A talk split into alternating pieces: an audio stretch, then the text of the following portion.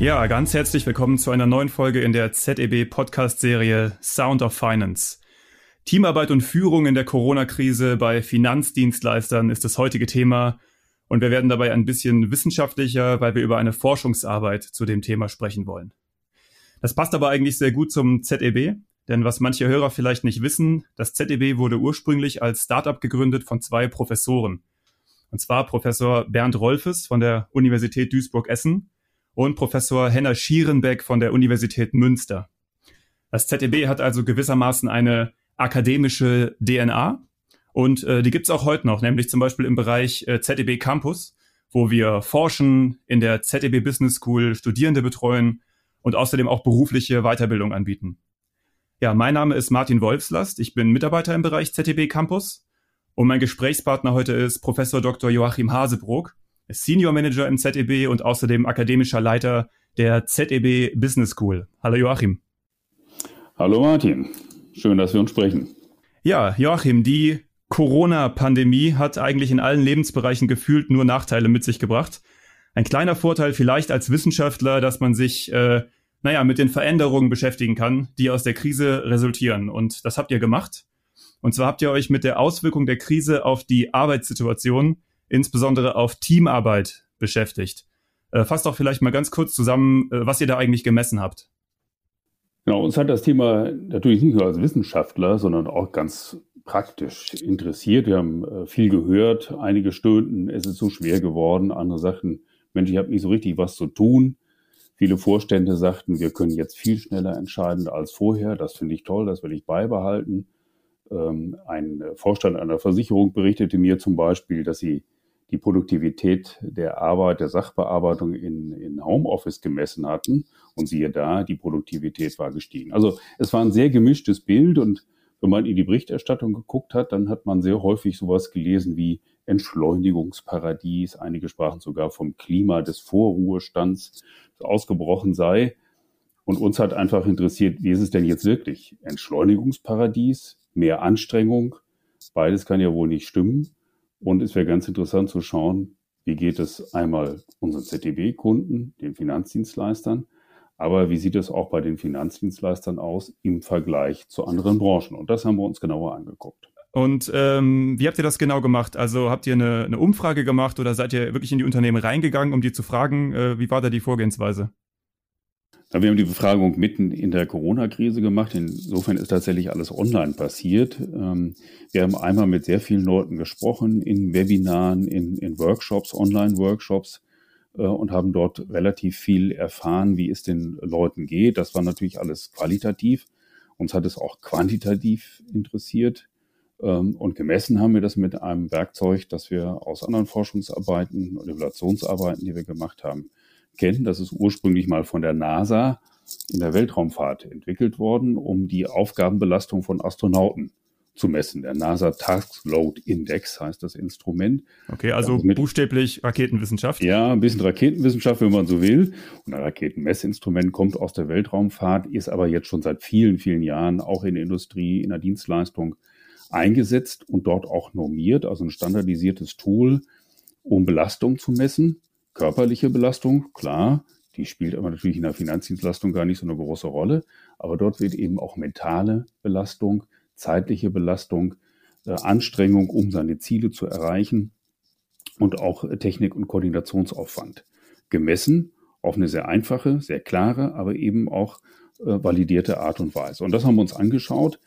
Dieses Tool war ursprünglich tatsächlich für die Einzelbelastung, entwickelt worden, gibt es aber schon seit vielen Jahren auch in der Variante für Teams. Das heißt, wir konnten sowohl die Veränderung der individuellen Arbeitsbelastung und der Teambelastung miteinander vergleichen. Und das haben wir getan. Okay, sehr spannend. Und äh, was sind jetzt die zentralen Ergebnisse, wenn du die zusammenfassen müsstest? Wie wirkt jetzt die Corona-Krise auf diese Arbeitsbelastung, sowohl individuell als auch im Team? Tatsächlich haben wir sehr wenig Entschleunigung gefunden. Das scheint eher so eine Fantasie von einigen Kommentatoren zu sein, die das irgendwo ausmachen oder vielleicht auch selber erleben. Wenn es überhaupt Entlastung gibt, dann ist das im individuellen Bereich, ähm, was physische Anstrengung äh, anbetrifft, auch Konditionsaufwand. Das liegt zum großen Teil darin, wenn man nachfragt in den Webinaren, weil zum Beispiel Pendelei wegfällt. Ne? Und morgens dann reinpendeln in die Stadt, rauspendeln aus der Stadt, abends im Stau stehen. Das ist natürlich eine Anstrengung, die hat sich reduziert. Das ist es dann aber auch schon. Äh, in Einzelfällen sieht man auch, dass die Leistungsanforderungen etwas runtergehen, genau dann, wenn das Arbeitstempo hier und da mal sinkt. Aber das ist alles auf der individuellen Ebene. Im mhm. Teambereich sehen wir nur Anwachsen der Anstrengung. Wenn man es mal zusammenfassen will in Zahlen, äh, wie viel berichten uns, dass sowohl die Teamanstrengung als auch die individuelle Anstrengung sinkt. Ne? Das wäre ja sozusagen das Entschleunigungsparadies. Das betrifft gerade mal sechs Prozent. Sechs Prozent. Okay, Sechs also Prozent, also eine quasi zu vernachlässigen. Ja. Ganz genau. Und wenn man guckt, wer hat sowohl individuell mehr Anstrengungen und im Team, dann ist das die Mehrheit von 56 Prozent. Also bei den allermeisten ist es so, dass die Krise eben nicht zur Entschleunigung führt, sondern zu mehr Anstrengung führt, sowohl auf der Teamebene als auch auf der individuellen Ebene, wobei die, das Ansteigen der Teamanstrengung absolut überwiegt. Mhm. Und ist das äh, ein Effekt, den man für alle Branchen beobachten kann oder ist das besonders stark oder vielleicht besonders schwach für Finanzdienstleister oder betrifft es einfach die gesamte Wirtschaft? Nein, das betrifft tatsächlich äh, alle Branchen. Wir hatten äh, neben der Finanzdienstleistungsbranche auch äh, Gesundheit. Da leuchtet ein, dass da mehr Anstrengung offenbar los ist. Reise, ne, da würde man denken, Tourismus, da ist ja wahrscheinlich nichts los. Die machen ja alle die Reiseagenturen zu, aber auch da sehen wir, dass die Teamanstrengung steigt und allenfalls die individuelle Anstrengung sinkt, dann wenn zum Beispiel eben auch Kurzarbeit angeordnet ist, äh, die dann gar nicht im Team arbeiten. Ähm, und der Rest verteilte sich dann auf verschiedene andere Branchen wie Logistik und so weiter. Das heißt also, wir hatten ein breites Panel unterschiedlicher Branchen und was die Veränderung der Anstrengung anbetrifft, individuell vielleicht ein bisschen weniger, aber auf jeden Fall im Team mehr Anstrengung, das gilt quer durch alle Branchen. Okay, also im Prinzip kann man sagen, die gesamte Wirtschaft strengt sich einfach nur an und besonders schlimm trifft es dann die Teams. Ähm, wenn du jetzt dafür mal ein, äh, ein, Beispiel finden müsstest, also Teamarbeit wird anstrengender. Ich kann es mir so grob vorstellen, aber äh, was sind da so konkrete Aspekte, die wirken? Warum, warum ist diese starke Belastung jetzt plötzlich durch die Krise da? Ne, wir haben ja unterschieden hm, mit diesem NASA äh, Taskload Index, welche Art von Anstrengung steigt denn? Und am stärksten sehen wir, ist einmal die mentale Anstrengung. Das liegt sicherlich auch an der Belastung zu wissen, Mensch, wie geht's denn weiter? Äh, wie verändert sich jetzt mein Arbeitsumfeld? Wie wird es meiner Firma in Zukunft gehen? Dass solche Gedanken natürlich belastend sind, das leuchtet ja ein. Äh, das gilt aber eben auch für die Teamarbeit. Am allermeisten steigt der technische und koordinative Aufwand. Das heißt, alles, was man braucht, um sich abzustimmen und überhaupt im Team arbeiten zu können. Mhm nicht das, was die unmittelbaren Arbeitsergebnisse anbetrifft. Hm? Weil das wäre etwas, wo wir zum Beispiel mehr Leistungsanstrengung sehen würden. Ich muss mich viel mehr anstrengen, ich habe ambitioniertere Ziele. Ja. Das ist aber nicht der Fall, sondern wir sehen ja überhaupt technisch miteinander vernünftig kommunizieren zu können, Startschwierigkeiten auch in der, in der Technik äh, bewältigen zu können, Koordinationsaufgaben wo liegen eigentlich welche Dateien? Wie finde ich die denn, wenn ich jetzt im Homeoffice sitze und trotzdem mit meinem Team zusammenarbeiten muss? Das sind die Dinge, äh, die Kraft rauben und die die Anstrengung erhöhen. Hm, oder alleine, wie, wie kommuniziert man? Ne? Also wahrscheinlich jeder, der jetzt äh, vor kurzem gezwungen wurde, äh, Homeoffice zu etablieren und dann plötzlich gemerkt hat, okay, ich muss mich trotzdem noch abstimmen, ich muss Gespräche führen mit verschiedensten Leuten und wir haben noch gar keine Software. Wenn ja, habe ich vielleicht auch kein, kein Mikro und kein Headset. Das ist also erstmal eine eine Belastung, die ja mit der eigentlichen Arbeitsleistung gar nicht sehr zusammenhängt, sondern so eine rein koordinative Sache, auf die man sich dann plötzlich doch noch äh, konzentrieren muss. Genau. Und wir haben ja nicht nur die Arbeitsbelastung abgefragt, ähm, sondern wir wollten ja gerade auch wissen, welche Auswirkungen hat es denn auf die Zusammenarbeit und auf den Erfolg. Also haben wir uns Führung angeguckt und wir haben uns Arbeitsergebnisse angeguckt. Ähm, sowohl Selbsteinschätzung, also wie schätzen sich die Teams selber ein, wie erfolgreich sie sind, wir haben ihnen aber auch ähm, gezielt Fragen vorgegeben, ähm, wo sie sich selber einschätzen sollten nach Erfolgskriterien, die aus der Forschung äh, bekannt sind, dass sie dem zum Teamerfolg im Wesentlichen beitragen. Und wir haben dann diese, diese Fremdeinschätzung und die Selbsteinschätzung uns mal angeschaut und ob die mit Anstrengung tatsächlich zusammenhängt. Und wir wollten wissen, ob eine gute Führung, ethische, unterstützende Führung äh, Auswirkungen auf das Belastungserleben hat. Aha. Und wie ist es mit der Führung? Wie ist da die Auswirkung? na, man würde sich ja denken, gute Führung hilft wahrscheinlich, die Belastung zu senken. Und so ist es auch. Wunderbar, geht quer durch alle Branchen. Ähm, insofern kann man sagen, ja, gute Führung, die unterstützend wirkt, wirkt auch wie ein Schutzschirm. Ne? Die Gruppen, die, die sich als gut geführt bezeichnen, haben deutlich weniger Belastung als die, die sagen, wir haben eine durchschnittliche oder sogar eine schlechte Führung. Also Führung ist gut. Mhm. Man muss auch mal sagen, im Branchenvergleich, die Einschätzung der Führung in den, bei den Finanzdienstleistungen ist deutlich besser als im Branchenschnitt. Also andere Branchen, äh, da sieht man den Unterschied auch. Gute Führung ist wie ein Schutzschirm, aber die Werte sind insgesamt deutlich niedriger. Also Banken gut geführt mhm. und gute Führung wirkt wie ein Schutzschirm. Wermutstropfen, wenn man dann mal guckt, hat das denn auch eine Auswirkung auf den Teamerfolg? Da muss man sagen, hm, der ist eher gering. Im Branchendurchschnitt gibt es überhaupt gar keine Auswirkung von guter Führung auf Teamerfolg, sowohl in der Selbsteinschätzung wie in der Fremdeinschätzung. Bei den Banken sieht man wenigstens mal ein bisschen. Da hat Führung auch eine direkte Auswirkung auf den Erfolg. Aber im Wesentlichen senkt Führung eigentlich die Belastung. Das heißt, Führungskräfte agieren so, dass sie Belastung von ihren Mitarbeiterinnen und Mitarbeitern wegnehmen. Dann nehmen sie aber eben auch Verantwortung und Anstrengung von den Mitarbeitern und Mitarbeiterinnen weg. Und das ist der negative Teil.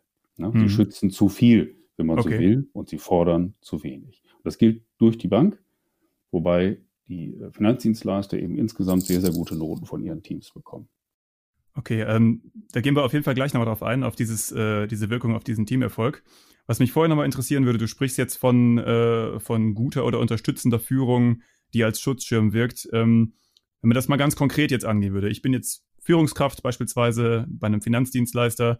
Mein Team sitzt irgendwo verstreut im Homeoffice. Äh, was sind da jetzt konkrete Aspekte? Was ist jetzt unterstützende Führung? Was, was mache ich da?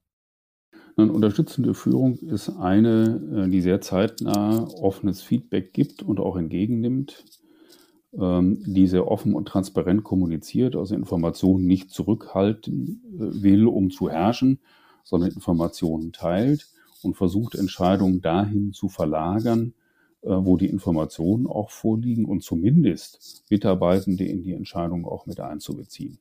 Insgesamt heißt es, es ist eben eine Führung, die sehr stark unterstützend wirkt, den Einzelnen, die Einzelne sieht, ähm, gleichzeitig eben Wertschätzung vermittelt und auch eine hohe Transparenz und Beteiligung ermöglicht. Hm, aber ist nicht gerade das dann online relativ schwer? Also wenn ich jetzt auf Distanz führen muss durch die Krise, also wie, wie, wie sorge ich dann zum Beispiel für eine, eine dezentrale Entscheidungsfindung an der richtigen Stelle oder für schnelles Feedback, wenn die andere Person vielleicht 100 Kilometer weg zu Hause sitzt? Das muss ja dann auch alles irgendwie online funktionieren, oder? Ja, genau. Ähm, so ist es. Ähm, tatsächlich ist auch, weiß man noch aus Studien und zeigt letztendlich auch unsere Studie, äh, virtuelle Teams können genauso erfolgreich arbeiten wie Teams, die vor Ort sitzen. Immer dann, wenn das Team sich kennt. Das heißt, so eine erste Kennenlernphase ist sicherlich gut, sich unmittelbar auch zu erleben. Ähm, aber danach ist eigentlich ein virtuelles Team nicht schlechter oder besser als andere Teams. Es kann sogar verschiedene Vorteile haben bei bestimmten Arten von Aufgaben. Also natürlich ja, virtuelle Teams müssen anders äh, geführt werden, sie müssen anders zusammenarbeiten, sie brauchen mehr Kommunikation, sie brauchen mehr Offenheit und sie brauchen mehr Führung letztendlich, um zum Beispiel Regeln des Austausches einzuhalten. Eine einfache Regel kann sein, wir schicken uns nicht von Person zu Person E-Mails, sondern wir legen alles auf den Server ab, damit alle gucken können. Ganz mhm. banale technische Sache. Ist aber wichtig.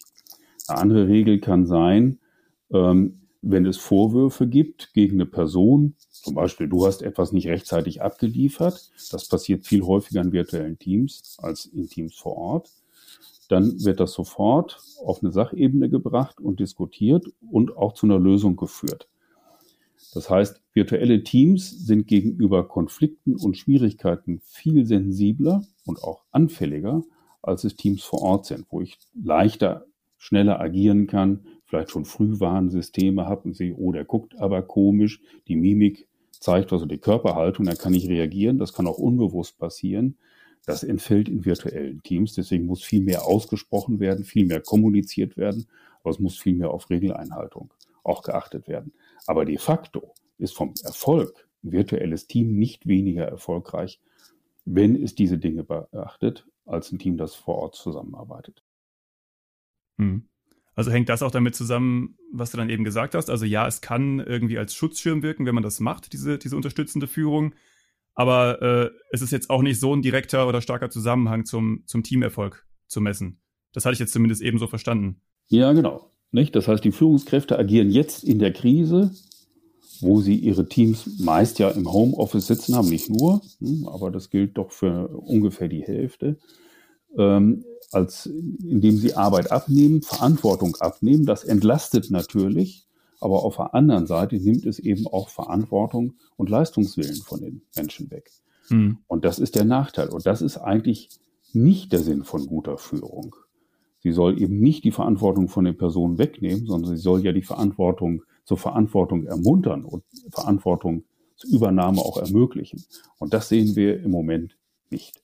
Man kann auch, wenn man ein bisschen tiefer hineinguckt, wir haben auch das gefragt, ähm, zum Thema Führung, dann sieht man, dass die Hierarchiegläubigkeit bei Finanzdienstleistern größer ist als in anderen Branchen. Man sieht auch, dass das Warten auf Anweisungen und das Arbeit auf, die Arbeit auf Anweisung bei Finanzdienstleistern größer ist als in anderen Branchen. Das heißt, wir sehen so ein Stück mehr ja, Hierarchie, Regelkonformität bei Finanzdienstleistern. Das mhm. ist auch ganz gut, das hat auch seine Vorteile, aber es hat eben in der Krise, wo es darum geht, Dinge zu verändern, sich anzupassen, neue Zusammenarbeitsformen auszuprobieren und schnell anzunehmen, auch Nachteile. Okay.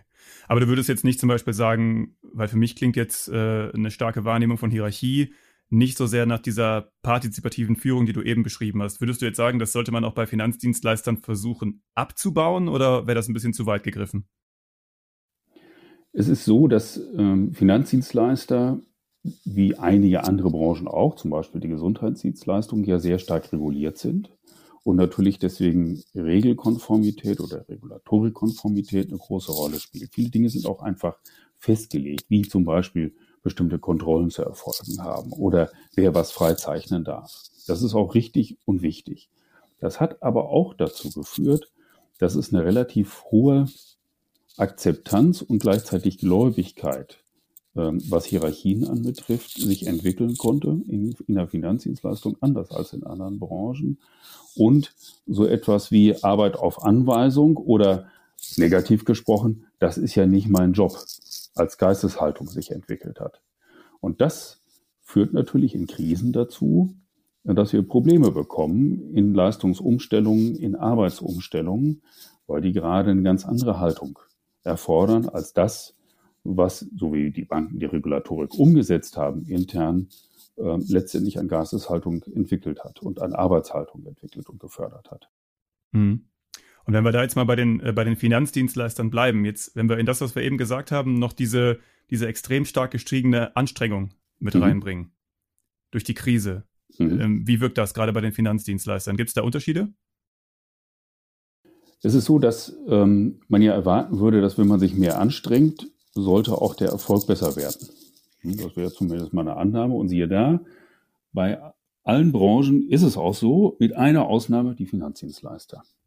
das war in der Tat eine Überraschung. Wir hatten natürlich gedacht, klar, wenn jetzt die Anstrengung individuell mit bestimmten Ausnahmen, aber im Team mal auf jeden Fall sehr deutlich steigt, dann sollte eigentlich auch äh, in der Selbsteinschätzung oder auch in der Fremdeinschätzung oder beides äh, der Teamerfolg steigen. Das tut er aber nicht. Äh, es ist so, dass bei Finanzdienstleistungen anders als in allen anderen Branchen, die wir untersucht haben, wenn die Anstrengung steigt, sinkt der Erfolg. Mhm. Bei allen anderen Branchen genau andersrum. Steigt die Anstrengung, steigt der Erfolg. Wir können uns überlegen, woran liegt das denn? Das heißt, man kann jetzt quasi für die Finanzdienstleister sozusagen pauschal die Empfehlung aussprechen, äh, entspannt euch mal, weil das ist besser für den Teamerfolg oder was kann ich da jetzt draus mitnehmen? Es ist so, dass ähm, Finanzdienstleister nicht einfach Ratschläge für andere Branchen blind übernehmen können, auch nicht die jetzt in der Krise gegeben werden.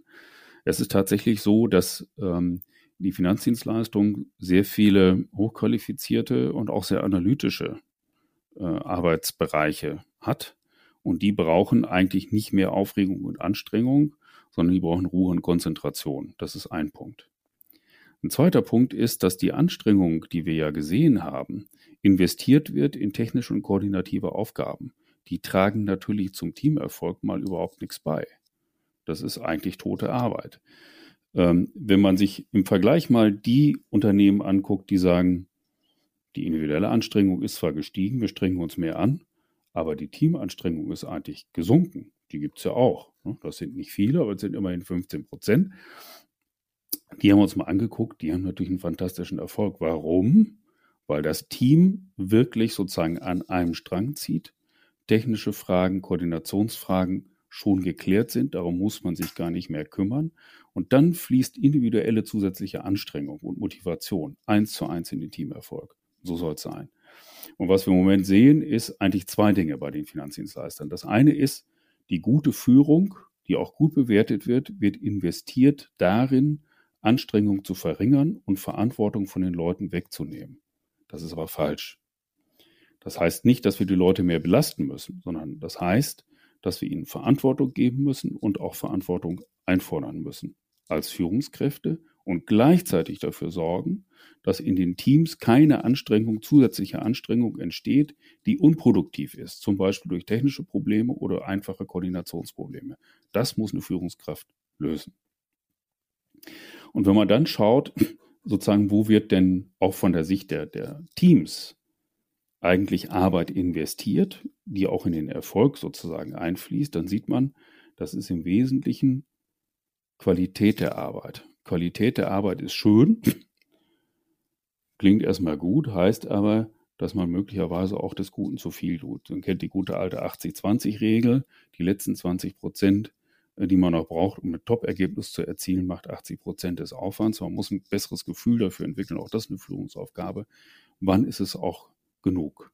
Finanzdienstleister sehen von der Erfolgseinschätzung nicht schlechter aus als andere Branchen. Sie unterscheiden sich allerdings in zwei ganz zentralen Aspekten.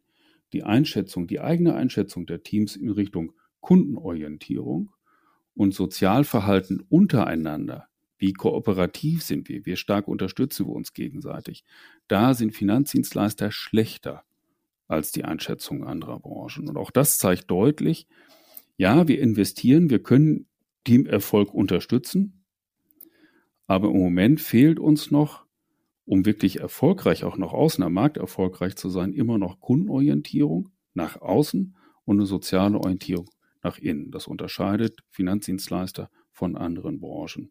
Und auch das ist im Wesentlichen aus meiner Sicht eine Führungsaufgabe. Also Führung, die Mitarbeiterinnen und Mitarbeiter zu Verantwortung bringt und sie in die Entscheidung einbezieht und offen und transparent kommuniziert, trägt vielleicht ein bisschen weniger dazu bei, Belastung zu verringern. Aber sie sorgt dafür, dass die Belastung, die kommt, eins zu eins in Erfolg hineingeht und sie sorgt für eine starke Kunden- und soziale Orientierung.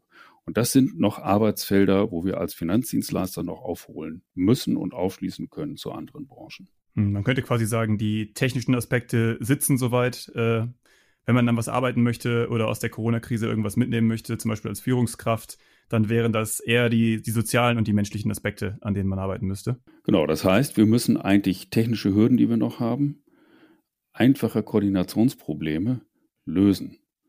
Das heißt, dass letztendlich eben das, was wir als Teamarbeit haben bei den Finanzdienstleistungen, noch nicht zu Ende gedacht ist. Das ist noch nicht eingeübt. Das wird jetzt gerade in der Krise eingeübt, während andere Branchen da durchaus schon Vorteile haben. Und wenn wir uns mehr anstrengen, dann doch bitte nicht, um einfache koordinative Probleme zu lösen, sondern uns auf die Kunden zu orientieren und auch untereinander uns zu unterstützen. Und das ist eine Führungsaufgabe. Führungsaufgabe ist auch, technische und Koordinationsschwierigkeiten aus dem Weg zu räumen, damit Teams sich wirklich auf ihre Arbeit und ihre Ziele Erfüllung konzentrieren können. Okay. Joachim, ich würde sagen, das war ein gutes Schlusswort. Vielen Dank für die äh, interessanten Einblicke in eure Studie. Und ähm, wenn irgendjemand sich noch für weitere Informationen interessiert oder uns gerne im ZDB erreichen müsste, einfach auf die Corporate Website äh, zdb-consulting.com unter Bildung und Forschung findet man den Bereich ZDB Campus. Ähm, meine E-Mail-Adresse ist martin.wolfslast.zeb.de. Joachim, vielleicht möchtest du dann auch nochmal sagen? jhasebrook, ähm, ztb.de, aber findet man in der Website unter dem Stichwort Forschung. Alles klar. Vielen Dank, Joachim. Und äh, vielen Dank an alle Zuhörer da draußen. Ja, auch von meiner Seite. Vielen Dank.